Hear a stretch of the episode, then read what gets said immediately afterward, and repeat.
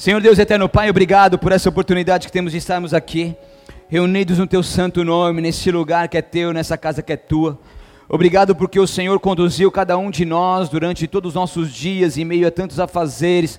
O Senhor nos trouxe até aqui, Pai, porque sabemos que foi o teu Santo Espírito que nos conduziu até aqui. E quando nós entramos nessa casa, nós sabemos que nós não estamos num lugar apenas físico, mas num lugar que tem um peso espiritual muito grande, Senhor, um ambiente profético, aonde a tua palavra, que é viva e eficaz, é pregada e ali ela ela realiza os propósitos devidos. Nós sabemos que aqui os teus anjos estão acampados, os teus anjos estão subindo e descendo e trabalhando em favor do teu povo. Nós sabemos que enquanto nós estamos aqui existe uma batalha acontecendo, mas nós sabemos que em meio a essa batalha nós já a vencemos. E eu te peço, Espírito Santo de Deus, que o inimigo não tenha poder de atuar em nenhuma mente agora, meu Pai que não retire, Senhor, nenhum pensamento de, e traga uma divagação da mente e dos pensamentos, mas que cada um de nós venhamos ser os nossos pensamentos cativos agora a Ti, que a nossa mente seja selada com sangue precioso de Jesus Cristo, que todo capacete colocado das trevas seja retirado de nós, que o Espírito Santo de Deus, Senhor, possa colocar em nosso coração um coração quebrantado, contrito e completamente, Senhor, disposto a receber tudo aquilo que o Senhor tem para nós, Espírito Espírito Santo de Deus de vida, que o Senhor continue soprando sobre nós, que o Senhor continue realizando aquilo que o Senhor já determinou ali, Senhor, nas regiões celestiais. Nós sabemos, Senhor, que há coisas aqui que serão liberadas, mas eu te peço, Espírito Santo de Deus, que nós não venhamos ser roubados, que nada venha nos tirar do foco, que nada venha retirar aquilo que o Senhor já determinou sobre nós essa noite. Espírito de vida, vai intensificando a tua presença sobre nós. Espírito Santo de Deus, Vai, Senhor, fazendo aquilo que o Senhor já se propôs a fazer nessa noite. Oh, Espírito de Deus, que o Senhor continue fluindo, que o Senhor continue curando, que o Senhor continue tocando no mais profundo coração, que o Senhor traga algo profundo, uma conversão, uma ativação, uma libertação, não apenas algo almático, Senhor, mas algo do Espírito, uma conexão contigo, Espírito Santo de Deus. Tu és bem-vindo neste lugar, nós te adoramos Senhor, a Ti a honra, a glória e todo o louvor, aleluia, amém. Aplauda Ele em nome de Jesus. Em nome de Jesus, aleluia, aleluia. Para quem não sabe, eu nasci em um berço cristão, eu sou de uma raiz cristã por parte de mãe, de quarta geração meus bisavós chegaram em Cachoeiro Itapimirim, no Espírito Santo, ali na terra do Roberto Carlos, e ali eles ajudaram a implantar a igreja metodista wesleyana. A minha avó materna nasceu nesse meio, cresceu, casou-se com o meu avô, tiveram três filhos, uma delas é a minha mãe, que também nasceu em berço cristão, casou com o meu pai, gerou eu e meu irmão, um ano e meio mais velho do que eu. Então eu nasci nesse ambiente. Meu pai era, ele pastoreava uma igreja juntamente com a minha mãe, ele fazia cruzadas, ele cuidava de jovens, e em todo lugar eu com meses de vida, né? Eu já estava ali na igreja, minha mãe amamentando, e eu estava ali naquele ambiente, em todo lugar eu estava com meu pai. Eu lembro um dia que ele ele se desligou de uma igreja, Deus deu uma direção para ele começar um ministério e não tinha lugar próprio ainda, então é, ele recebeu uma escola municipal ali perto de casa, emprestada. Eu lembro que eu ia com ele com antecedência ali antes do culto, ajudava a arrumar as coisas e ficava ali preparando. E os cultos aconteciam ali naquela escola. Começou na casa do meu pai, depois foi para a escola, depois eles conseguiram alugar um salão e ali eu fui vendo vários, vários testemunhos, várias coisas que Deus me proporcionou a viver tudo isso. Então a minha vida foi na igreja. Estão comigo ou não? Só que aquele adolescente que cresce na igreja e muitas vezes vive só nesse ambiente, eu queria me despertar. Um, um, teve um momento onde, mais uns 15 anos de idade, que eu falei assim: eu quero, quero sair, eu quero eu quero conhecer esse mundo, eu quero ver como esse mundo é, eu quero sair desse ambiente eclesiástico e eu quero me jogar no mundo. Então, foi nesses 15 anos mesmo que eu tive um despertar para as coisas mundanas e é onde eu pude experimentar pela primeira vez a droga, a maconha, e ali eu tive o primeiro acesso, e depois que eu tive esse acesso, eu comecei a viciar nisso, e logicamente, como a Bíblia fala, que um abismo chama um outro abismo, e aquilo foi me levando para outras coisas. Então, da maconha para o cigarro, para a bebida, cocaína, é, lança perfume e muitas outras coisas mais. E durante cinco anos da minha vida, eu vivi isso, intensamente eu vivi isso. Eu tinha uns contatos, né, tinha um contato com um rapaz que trabalhava no escritório ao lado de onde eu trabalhava, que morava numa comunidade onde ele conseguia drogas, eu ia até lá, pegava a droga, essa carinha, né, nega muita coisa. Pegava um tijolo, colocava num fichário de trabalho e vinha no busão com esse tijolo no, no fichário, mano. Meu, morrendo de medo de a polícia me pegar. E daí quando eu chegava, eu distribuía, vendia algumas quantidades, tinha uma balança dentro de casa, meu Deus. Né? A gente vai lembrando das coisas e fala, Senhor, o que, que o Senhor nos livrou? E eu tive, então eu, eu vivi intensamente, esses cinco anos foram intensos, de balada, de drogas, mulheres, coisas que eu pude viver com toda a intensidade. Então eu ia na igreja, mas eu ia por ir. Eu não tinha sido convertido ainda, eu não tive acesso. E mesmo eu usando e fazendo tudo isso, eu ia na igreja todos os domingos, porque eu não queria brigar com meu pai. Meu pai, meu pai não me obrigava, né? Mas se você não ia, o bicho pegava. Então, tipo assim, ele me obrigava de tabela, na verdade. Então, para não brigar com ele, não ficar aquele clima tenso, eu ia para a igreja. Mas ia por ir. Eu lembro que uma vez ele viajou, daí eu fui para o estádio do Morumbi ver o melhor time do mundo jogar. O único que tem três mundiais. Vocês sabem qual que é, né? Que eu estou falando. Essa é a minha opinião, tá? Eu estou pregando, então dá licença. Então eu lembro que eu, eu fui num, num jogo ali no Morumbi e eu prometi pro meu pai que ele estava viajando que eu ia para a igreja. Ia passar uma pessoa em casa, me pegar e eu ia para a igreja. E eu lembro que eu fui lá, daí a gente começou a usar maconha dentro do estádio. Daí a polícia pegou a gente, levou a gente pro banheiro, fez uma revista. Daí pegou com o meu amigo que tinha uma cara de noia, mano. Que ele, ele, pra você ter uma ideia, na calça dele ele desenhava a folha da maconha, assim, imagina, né? Ele passava por todas as revistas achou lá a droga, fez a gente comer, mano. Quem já comeu maconha aqui? Deixa eu ver. Senhor da glória, o bagulho é muito ruim. mas comeu obrigado ou comeu de, de doidão mesmo? Porque quando você come obrigado seco, mano, mas eu fiquei tão doido com aquilo. E se eu ficasse no, no, no, no, no, Daí eu fui mandado embora, logicamente, do estádio, não tinha acabado o jogo ainda. Daí eu fui embora, tudo, cheguei em casa. Cheguei em casa, acho que uns 5 minutos antes da mulher passar. Ainda bem, ainda bem que que eu fui embora mesmo, né? Fui não, fui mandado, fui convidado a se retirar, não fui expulso, né? Eu fui convidado a se retirar. A pessoa chegou lá, eu, eu, eu, lembro que eu cheguei na igreja, meu quase estava dormindo assim, e as pessoas ficavam olhando, e quando você usa droga, você acha que ninguém acha, que ninguém sabe que você usa, né? Que você não fede, que você não usa, que você não está com o olho vermelho, que não está na sua cara que você usa. E eu estava lá na igreja de boa, eu estava quase dormindo, eu ia para o banheiro várias vezes, eu via as pessoas me olhando estranho. Mas eu ia. E eu lembro quantas vezes o Senhor me livrou da morte, quantas vezes eu pegava carro do meu pai escondido de madrugada, cara, sem habilitação, sem documento, pegava o carro da empresa escondido. Meu Deus do céu. Que loucura. Quantas coisas eu vivi. Eu lembro uma vez que eu estava lá e meu pai sempre viajava de final de semana, e eu ficava o final de semana ali no, no apartamento ali e fazia o que eu fazia ali no mundo. Daí eu lembro assim, ah, vou, vou lá na, comprar uma bebida lá no Pão de Açúcar, uma, e Perdiz, para quem não sabe, é várias subidas e descidas. Então eu subi ali uma rua muito íngreme, peguei ali com a bicicleta, estava de bicicleta, daí eu peguei lá uma bebida, depois eu fui descendo a ladeira abaixo. Só que, cadê o freio? Meu Senhor amado. E eu comecei a ficar desesperado, que eu comecei a descer, não freava, a sacola aqui com a bebida trepidando, chegou um momento que a sacola estourou e a bebida puf, quebrou.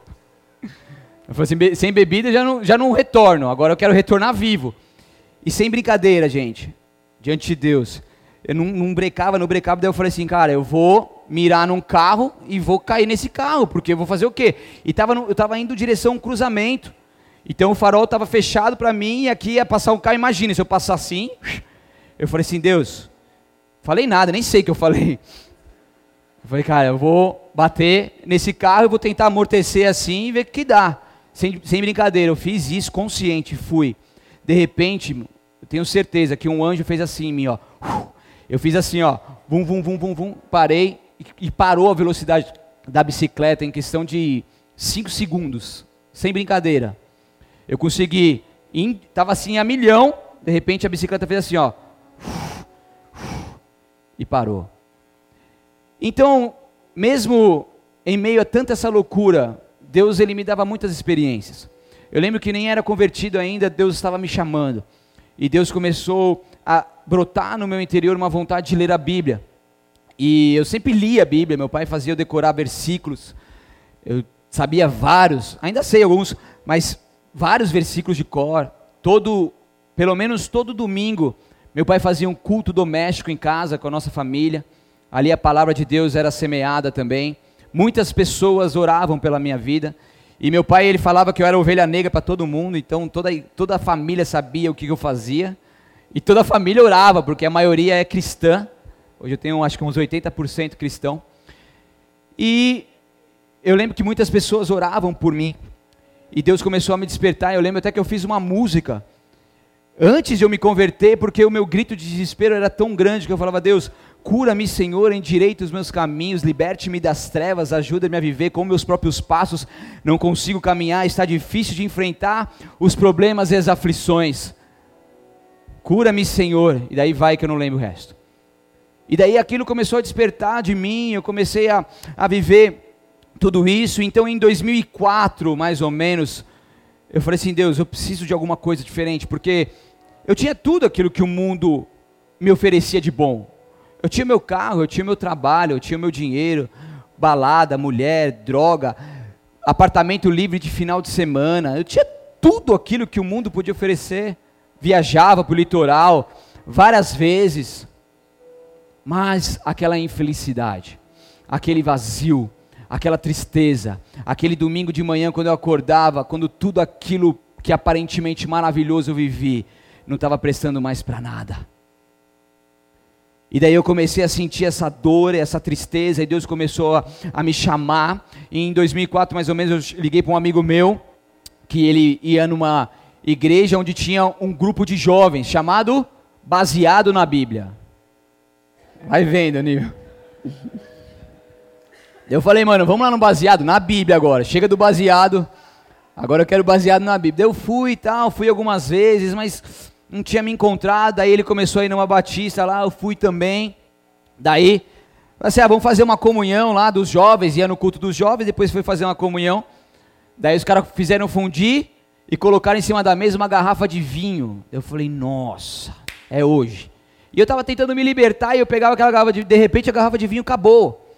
E eu falava, meu, eu quero mais, eu quero mais. E aquilo começou a me atiçar e eu via que, na verdade, aqueles aquelas pessoas não, existia ainda uma conversão genuína, não existia transformação, não existia fruto. Eu falei, cara, não, não dá para eu ficar aqui, não dá, eu não vou conseguir me libertar. Eu cheguei a, a, a separar das minhas amizades mundanas, deixar de sair para as baladas tal, mas ainda faltava algo eu ainda não tinha conseguido ser liberto. Então, eu lembro que em abril de 2005, eu havia já ouvido falar da bola de neve quando eu estudava no colégio com um amigo meu, e eu senti curiosidade, eu cheguei aí a alguns cultos, mas em abril de 2005, e alguns cultos já ia, fumava maconha e ia para o culto, mas estava lá, era, tinha acabado de mudar para Turiaçu, e daí um dia eu estava lá, em abril de 2005, o apóstolo Rina pregou, e ele falou, quem quer aceitar Jesus Cristo como seu único, como seu suficiente, Senhor e Salvador. E eu lembro que a igreja lotava naquela época, eu sentei no chão no corredor e eu levantei as minhas mãos e ali verdadeiramente eu me entreguei por completo ao Senhor. E eu entendi no meu espírito que era tudo ou nada. E naquele momento eu quis o tudo de Deus. E eu me entreguei por completo e eu fiz aquela oração com toda a convicção no meu espírito. E ali então eu pude verdadeiramente começar um processo de libertação que vai até o dia de Jesus voltar mas ali eu comecei a ser liberto. Passei por dificuldades, muitas vezes eu ficava com com meu amigo em casa assistindo filme, porque eu não tinha outros amigos ainda na igreja, mas eu falava, Deus, eu não vou mais para este mundo, eu não vou mais usar droga, eu não vou mais usar bebi é, utilizar bebida, eu vou ficar aqui, nem que eu fique aqui, um sábado à noite, sexta à noite, assistindo um filme, que era algo que eu não queria muito, porque eu sempre fui de sair, mas eu estou aqui por um propósito maior. E por alguns meses eu fiquei assim, mas eu sabia que Deus estava ali me, me transformando, e eu tive várias crises de abstinência ali, porque várias vezes você sonha achando que você estava usando, você acorda, ufa, só um sonho, na verdade um pesadelo. Mas em todo momento Deus cuidando, eu falava assim: eu não vou voltar para trás, eu não vou mais voltar da onde eu vim, eu fui por tudo ou nada, e eu agora estou vivendo tudo de Deus, e não importa aquilo que eu tiver que passar, não importa as dores que eu tiver que enfrentar, as renúncias que eu tiver que fazer, não importa, o que importa é que eu encontrei o meu bem mais precioso, e eu estou vivendo algo, algo com Deus até que nada mais importe. E Deus começou esse trabalho e ali na igreja Bola de Neve, então, eu fui completamente incendiado pelo Espírito Santo. Comecei a frequentar a cela, comecei nesse trabalho, comecei a é, ter uma paternidade espiritual, andar debaixo de uma liderança, submetido a uma liderança em obediência. E daí um dia eu estava levando meus pais para o aeroporto, eu e os meus pais, eles estavam indo para o aeroporto e eu estava ali dirigindo e eu falei para eles assim, pai e mãe, eu eu sei que por muitos anos, muitos anos eu, eu trouxe desonra para sua casa. Eu sei que por muitos anos eu te entristeci, é, eu tirei a noite de sono de vocês, eu desagradei demais a vida de vocês, mas eu quero agora, diante de Deus, eu quero pedir perdão. quero pedir perdão por tudo aquilo que eu fiz, e eu quero declarar aqui agora que tudo aquilo que eu fiz que desagradou o coração de vocês, eu prometo e me comprometo a dar a vocês pelo menos duas vezes mais em alegria. Eu me comprometo a fazer isso, porque eu fui por tudo ou nada, e agora é uma nova vida, e aquilo lá, uma simples conversa, liberou algo muito forte espiritualmente. Porque quando você pede perdão por aquilo que você fez, é porque você realmente nunca mais quer voltar atrás. Há uma conversão genuína, não somente de, de passos, de caminho, mas também de mente, e isso nos leva a ações que são frutos uma conversão genuína. E ali então pude pedir perdão para eles, eu comecei a viver uma grande restauração com o Senhor. Em pouco tempo Deus me presenteou com a mulher mais linda deste mundo. Ela olhou para mim, se apaixonou, não estava nem aí para ela, mas aí ela ficou insistindo, eu falei, ah, tá bom, vou dar uma chance, né? Daí Daí deu uma chance, né? Daí a gente começou a se conhecer. A gente foi se conhecer lá em Boiçucanga. A sede era tão grande que a gente nunca tinha se visto na sede. Lá em Boiçucanga, ela era amiga de um amigo meu. Não, ela era amiga da amiga de um amigo meu. Se você não entendeu, tudo bem. E daí ali eu conheci, a gente começou a conversar. Daí eu lembro que numa comunhão a gente estava de mão dada orando. Daí eu peguei, peguei a mão dela, fiz assim, ó, na oração, olha que sem noção. Não façam isso, hein? Daí ela gamou, nem sabia que o cara estava orando mais, eu só estava falando amém. Estava em concordância ali no espírito. Daí ela gamou, falei, pronto, é esse, é o homem. Pegou, de, pegou na mão de responsa. Daí naquela noite eu troquei uma ideia com ela, falei assim, meu, tô gostando de você, é isso, é isso, é isso, vamos colocar diante de Deus esse relacionamento. Vamos fazer um propósito, a gente entrou no jejum, no propósito, começamos a orar, depois fomos procurar a pastora Dani lá, ela deu mais um período de oração para nós, fomos por esse período, depois buscamos ela novamente, ela abençoou o nosso namoro, em um ano e quatro meses nós nos casamos e hoje nós temos duas riquezas, o Rayan e a Hannah, um de sete e um furacãozinho de dois. E eu lembro que logo no começo da minha conversão, Deus falava muito claramente sobre o meu chamado, e isso ficava muito latente em mim, várias profecias vinham através de pessoas. E depois eu comecei a me preparar para isso, e Deus uniu, e agora em janeiro vai fazer cinco anos que nós cumprimos aquilo que nós falamos, eis-me aqui. Porque falar eis-me aqui, muitas vezes a gente fala, mas cumprir o eis-me aqui não é para qualquer um. As renúncias são diárias, há uma grande batalha em tudo isso, mas nós sabemos que estamos no centro da vontade de Deus e não tem maior alegria do que isso. Por que, que eu estou dizendo tudo isso? Muitos não sabem esse testemunho, talvez você saiba alguma parte dele da minha vida, mas eu tive que decidir algo em um dia. Tudo ou nada. E nas nossas vidas, nós tomamos diversas decisões, desde a mais simples, que roupa que você vai colocar, o que, que você vai comer, que horas você vai fazer alguma coisa, até as mais importantes que mudam aquilo que você vai viver no destino, como como aonde você vai estudar, o que você vai estudar, a pessoa que você vai casar, quando que você vai ter filho, trabalho, etc. São decisões mais profundas que vai te levar a viver outras coisas lá na frente. E uma delas que é tão importante, é mais importante que todas elas, é a decisão de verdadeiramente se render a Jesus Cristo como Senhor e Salvador. E eu quero dizer algo para vocês nessa noite que hoje é uma noite de decisão na sua vida. Hoje é uma noite que Deus te trouxe até aqui. Talvez você já aceitou Jesus, mas é uma noite de decisão. Porque muitas pessoas ainda estão indecisos com aquilo que estão vivendo. E a gente vai mergulhar na palavra de Deus e entender um pouco mais sobre essa importância. Deus vai continuar nos despertando e nos levantando em nome de Jesus. Por isso que eu quero que você abra sua Bíblia comigo em Apocalipse, capítulo 3, versículo 14.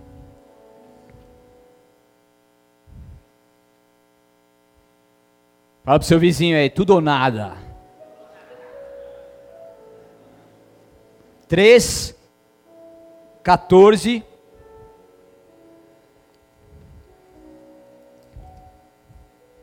Uma carta à igreja de Laodiceia, que diz assim: 14. Escreva essa carta ao anjo da igreja em Laodiceia esta é a mensagem daquele que é o Amém, a testemunha fiel, verdadeira, a origem da criação de Deus. Sei de tudo que você faz. Você não é frio nem quente, desejaria que fosse um ou outro.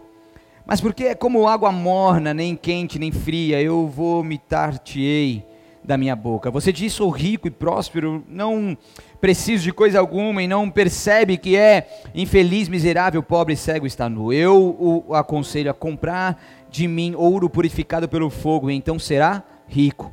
Compre também roupas brancas, para que não se envergonhe da sua nudez, e colírio para aplicar nos olhos, a fim de enxergar. Eu corrijo e disciplino aquele que amo. Por isso, seja zeloso e arrependa-se. Preste atenção, estou à porta e bato. Se você ouvir minha voz e abrir a porta, entrarei juntos faremos uma refeição como amigos. O vitorioso se sentará comigo em meu trono, assim como eu fui vitorioso e me sentei com meu Pai em seu trono. Quem tem ouvidos para ouvir, ouça o que o Espírito diz à igreja. Até aí. Então são sete igrejas de Apocalipse. Ali são profecias dadas por Deus ao nosso apóstolo João. E a igreja de Laodiceia é a última igreja, e nós entendemos que estamos nessa era de Laodiceia.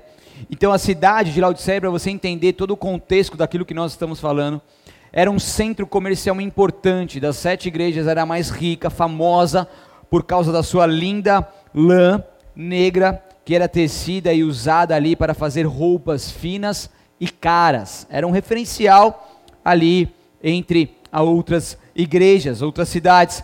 Então havia também ali uma escola de medicina. Você sabia que Laodiceia tinha uma escola de medicina? Cujos médicos preparavam um colírio para a cura de infecções oculares. Por isso que Deus fala aqui sobre o colírio, vestimenta, tudo fazendo uma comparação daquilo que eles estavam vivendo. Porque Deus ele, ele usa aquilo que nós estamos vivendo para que a gente possa entender o contexto e realmente isso ser algo que fale profundamente conosco. Então, os seus moradores, eles consideravam-se ricos e autossuficientes. Haviam reunido consideráveis fortunas, e eles se orgulhavam de sua cidade, que se tornara também um grande centro financeiro. Mas o seu grande problema era o suprimento de água. Interessante que as suas próprias fontes, elas produziam água geralmente muito quente e poluída. Então eles pensaram em algo, eles falaram assim, vamos fazer aqui um canal com pedras Construíram então esses canais de pedras para trazer água das cidades vizinhas. Então a água vinha da cidade vizinha por esse canal e chegava até Laodiceia. Problema resolvido, sim? Não. Sabe por quê? Porque a água chegava, mas ela chegava ainda morna. Repita comigo, ainda morna. Então ela tinha que passar por um processo de esfriamento para poder ser potável ali, as pessoas poderem beber e utilizar ela. Então por isso que a palavra exorta a sétima igreja da Ásia Menor, que era morna, e por conta dessa mornidão Deus vomitaria. Então, entenda uma coisa, que Deus estava ali utilizando tudo aquilo que a Laodiceia estava vivendo. E Laodiceia era uma igreja que tinha o contato com a palavra de Deus, que viveram coisas maravilhosas, mas por um momento se perderam nessa caminhada. E ali Deus estava exortando para poder colocar eles no prumo de novo e falar: Meu, quero viver com vocês, tem algo novo para vocês, desperta e vamos por tudo ou nada, que grandes coisas vocês vão viver. Mas eles ainda estavam ali na mornidão, e a água morna é uma bebida desagradável, inútil. Tem gente que toma água morna para emagrecer, né? Quem já fez isso? Deixa eu ver. Emagreceu? Só ficou com dor de barriga, né? Piriri. Né? Água morna queima as gorduras.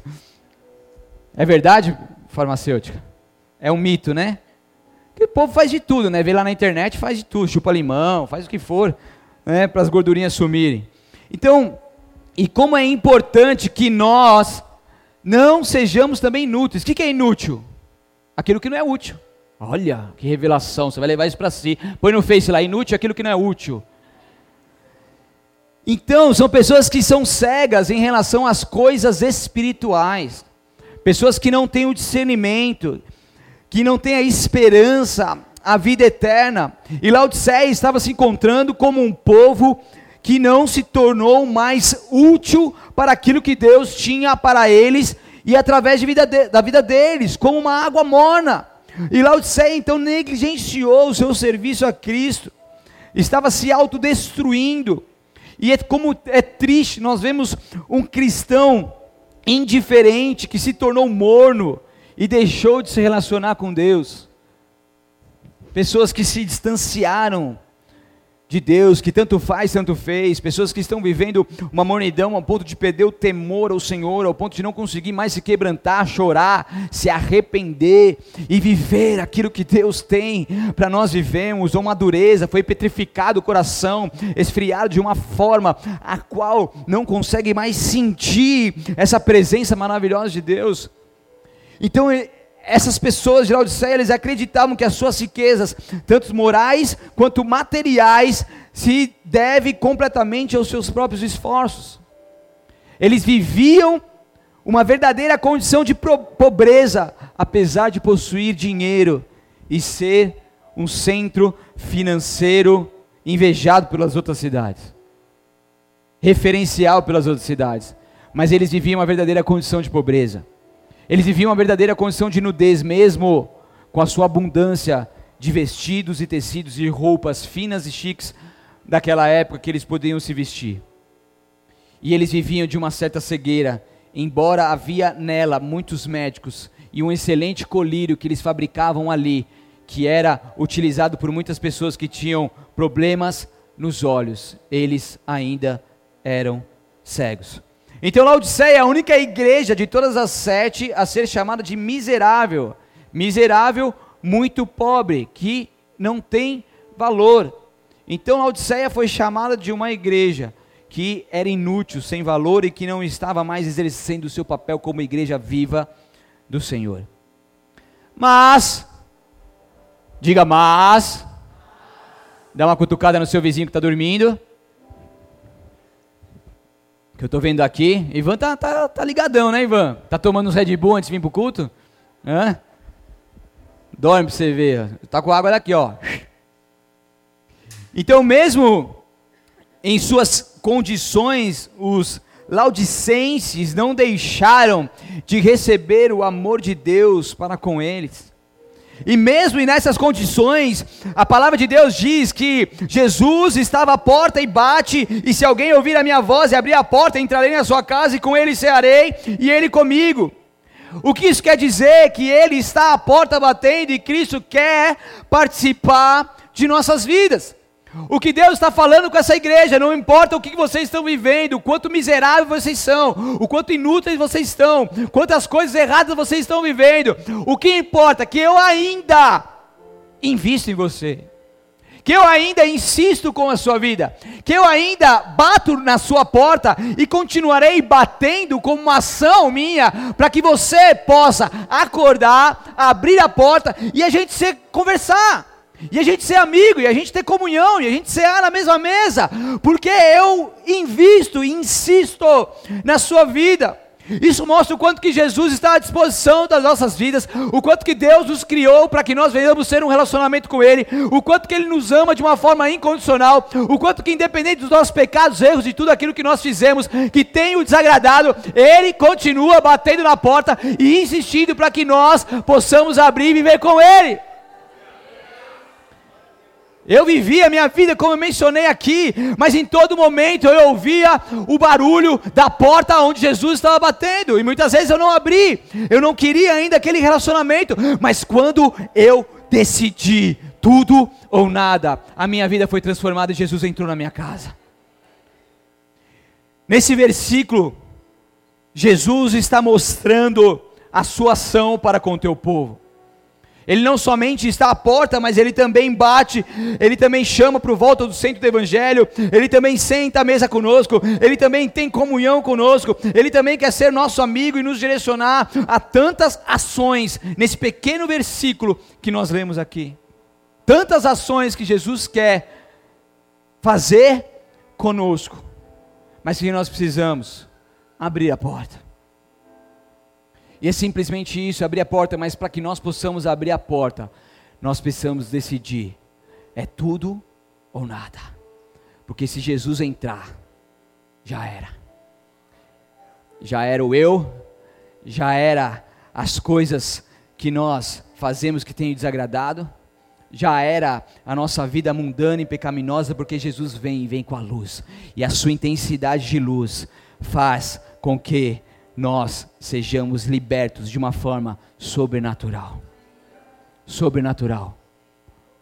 Tem uma pessoa aqui que é que era viciada no cigarro, certo? Era.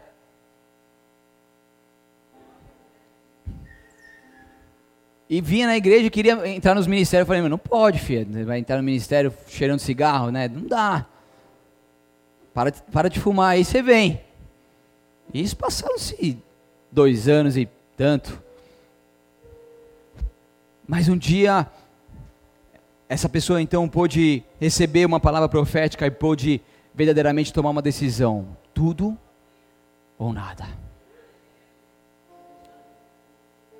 E ela foi lá e tomou uma decisão. E quem é fumante ou quem já foi, não é brincadeira.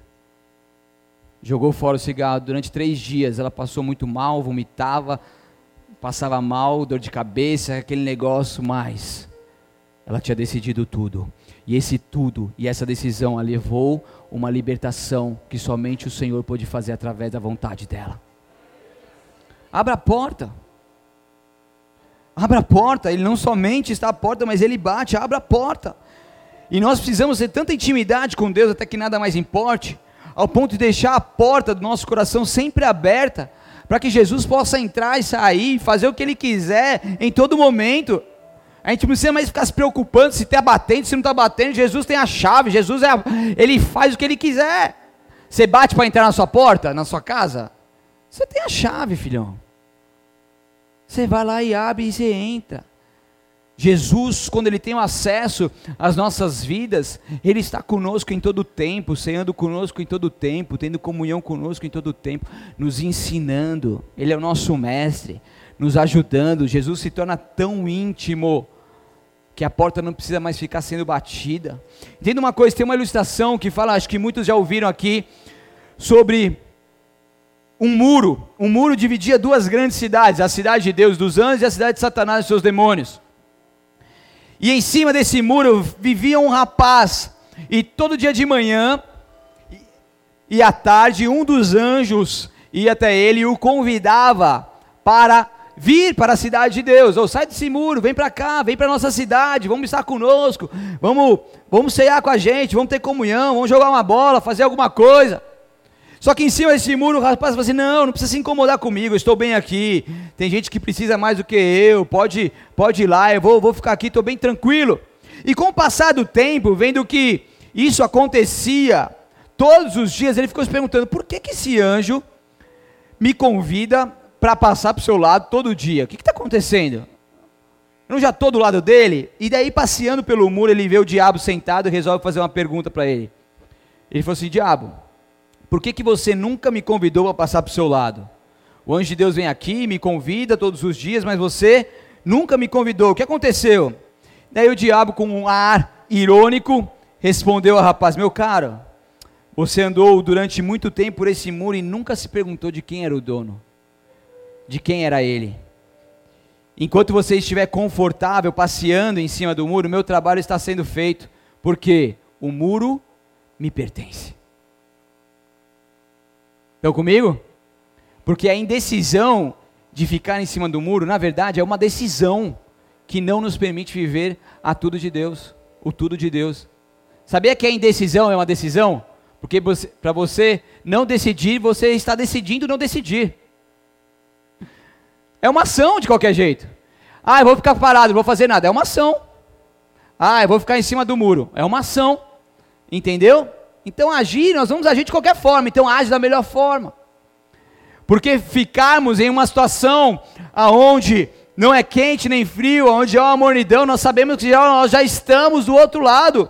Em Atos 17, 26 e 27 diz: De um só homem ele criou todas as nações da terra, tendo decidido de antemão onde se estabeleceriam e por quanto tempo. Seu propósito era que as nações buscassem a Deus tateando, talvez viessem encontrá-lo, embora ele não esteja longe de nenhum de nós.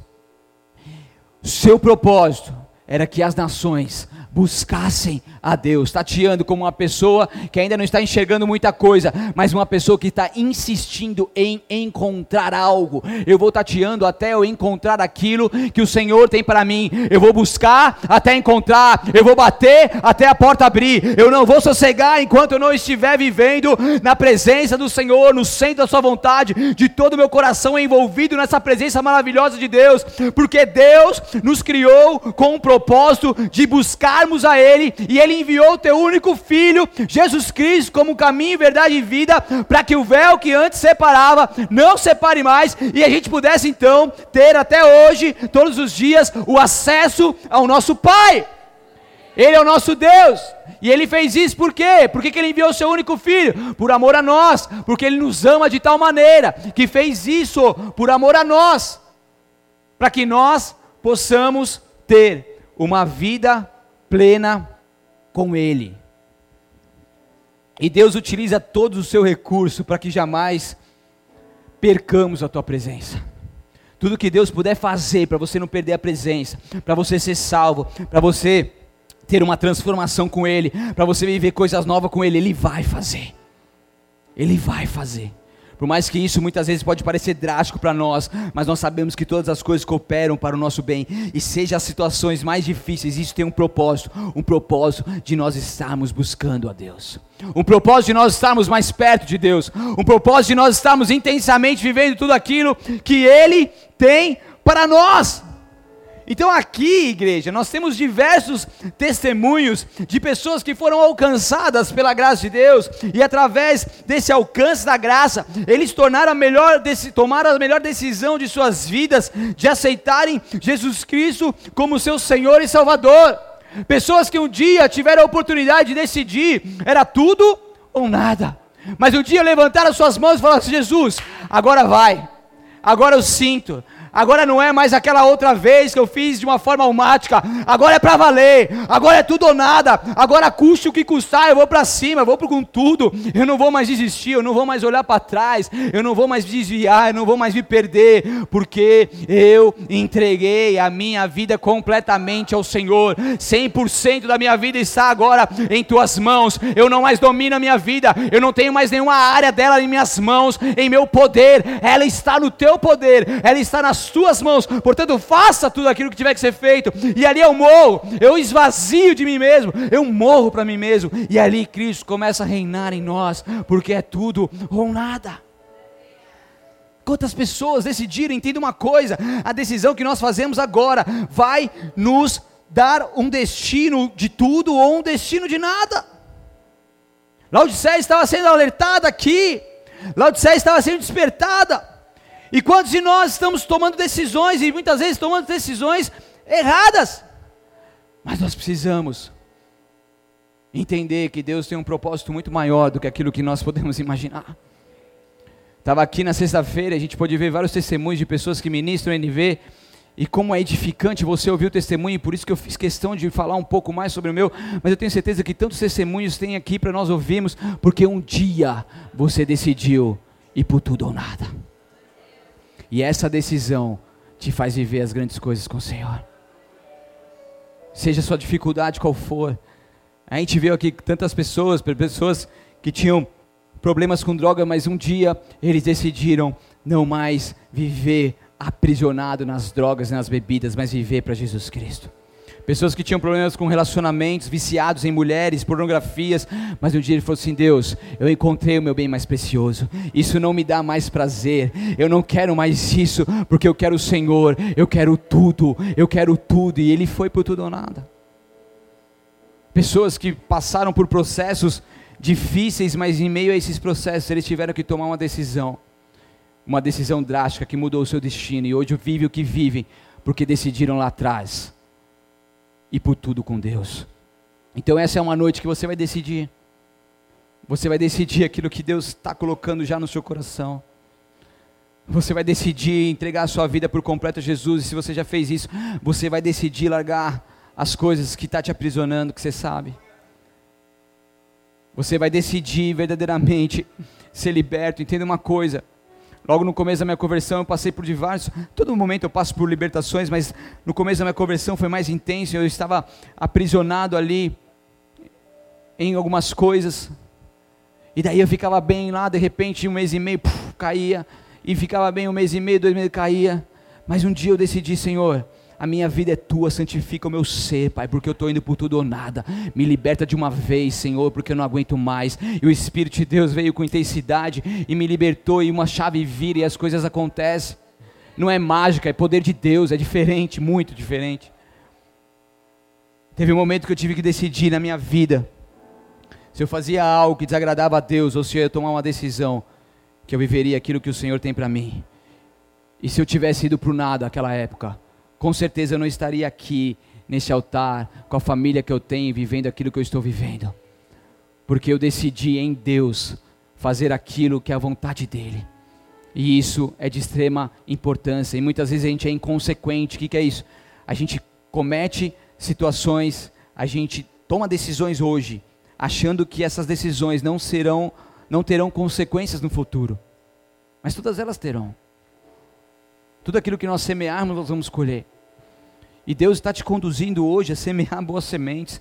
Deus está te conduzindo hoje a, um, a, uma profundidade de nível com Ele, aonde você vai sair daqui, aquilo que te aprisionava não vai mais te aprisionar, aquilo que antes dominava a sua vida, rabassure cantamanais, não vai dominar mais, aquilo que antes, recabassos, te colocava para baixo tipo, e te fazia um prisioneiro, isso vai ser retirado agora da sua vida, porque o Espírito de Deus Deus de vida está sobre nós, porque o Espírito Santo de Deus está aqui, irabastor elemanais, e onde Ele está, ali a liberdade do Senhor, e hoje é a noite do tudo ou nada, hoje é a noite que você é liberto dos vícios, hoje é a noite que você é liberto da pornografia, do adultério, das drogas, da bebida, porque o Espírito de Deus está te chamando, abra a porta, abra a porta, abra a porta, abra a porta, que essa é a noite que Deus muda a sua história. Show! Hey!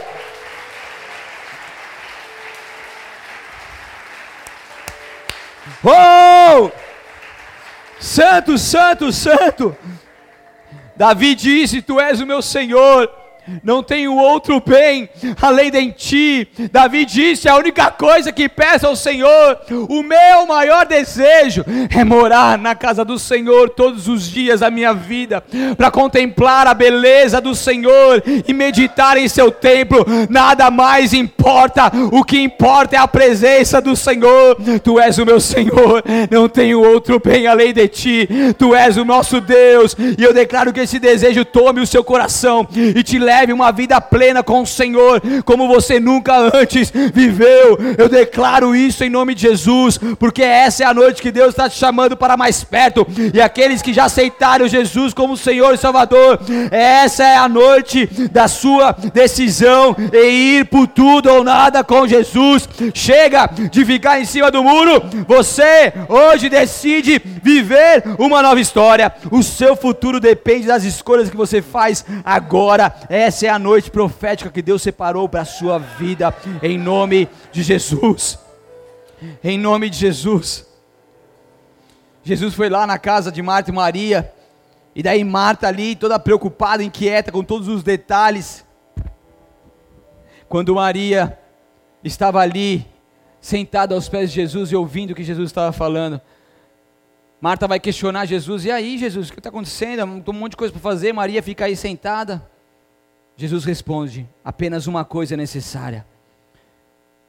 Quando a Maria ela fez a escolha certa, e ninguém tomará isso dela. Ela escolheu ficar aos pés de Jesus. Ela escolheu viver com Jesus. Ela escolheu aprender com Ele, ouvir as palavras do Mestre. Ela escolheu deixar o seu ativismo, seus afazeres frenéticos e poder ouvir a voz do Rabi, do Salvador, do Yeshua. Ela escolheu o melhor e ninguém poderia tomar isso dela. Você escolheu o melhor, você escolheu Jesus e não tem homem nenhum que vai tomar isso de você. Não tem mulher nenhuma que vai tomar isso de você. Não tem vício nenhum.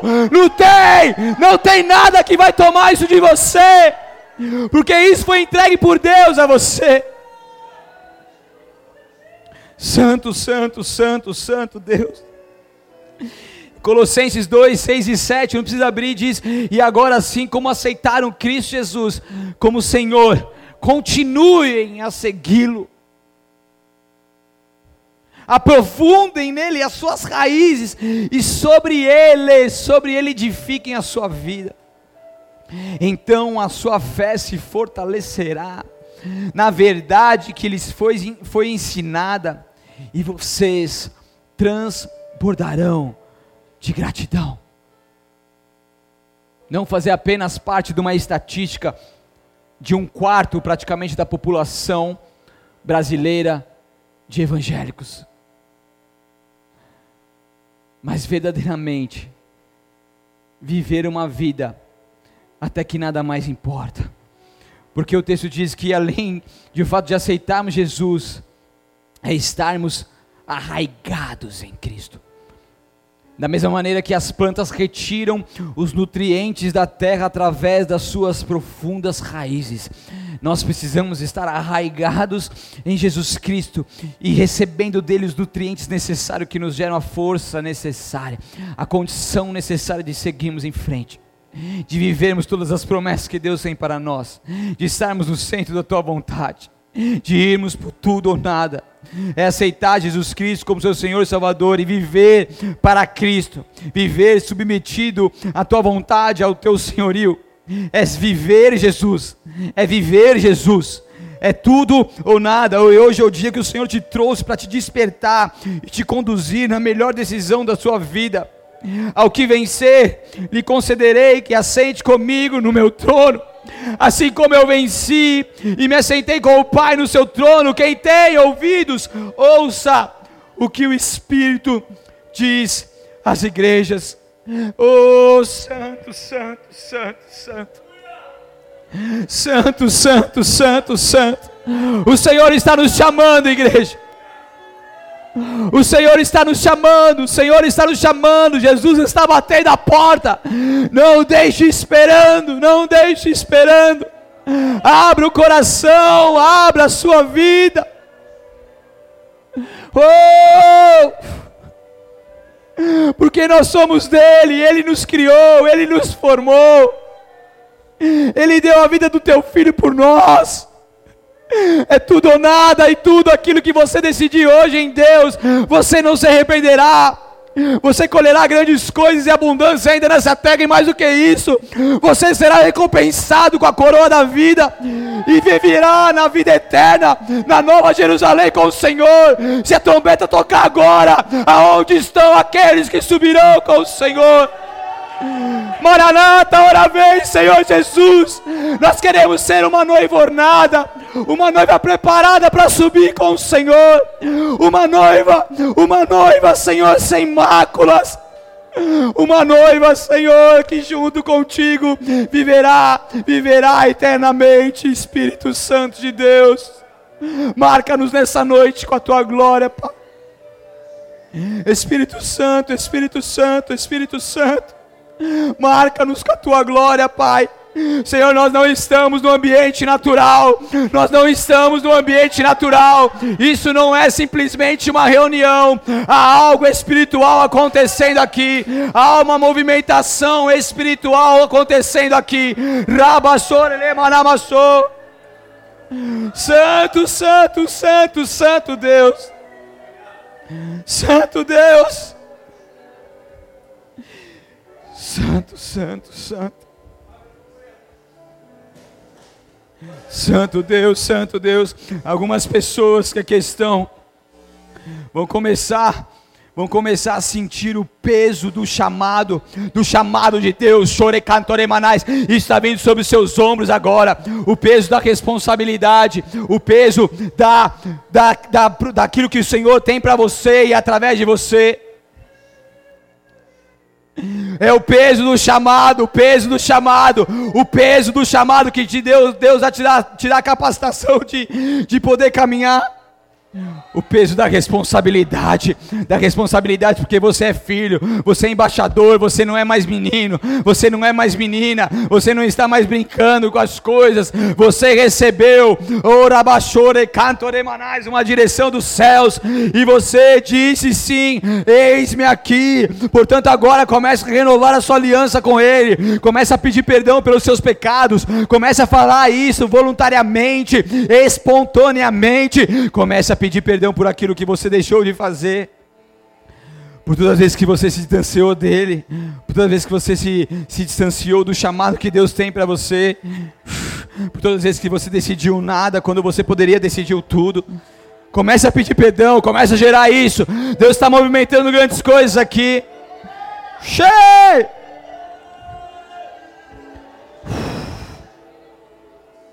Oh, Santo Deus!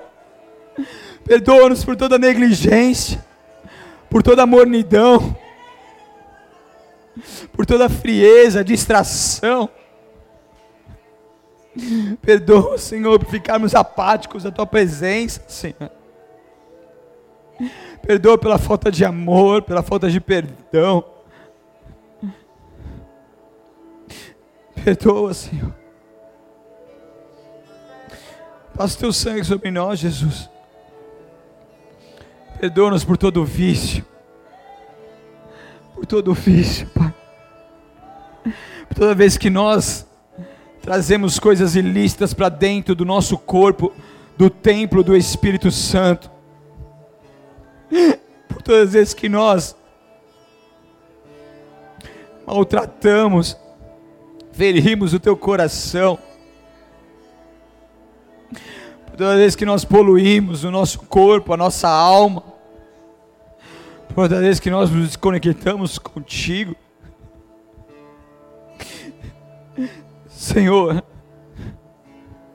Senhor, nós queremos verdadeiramente viver uma libertação contigo.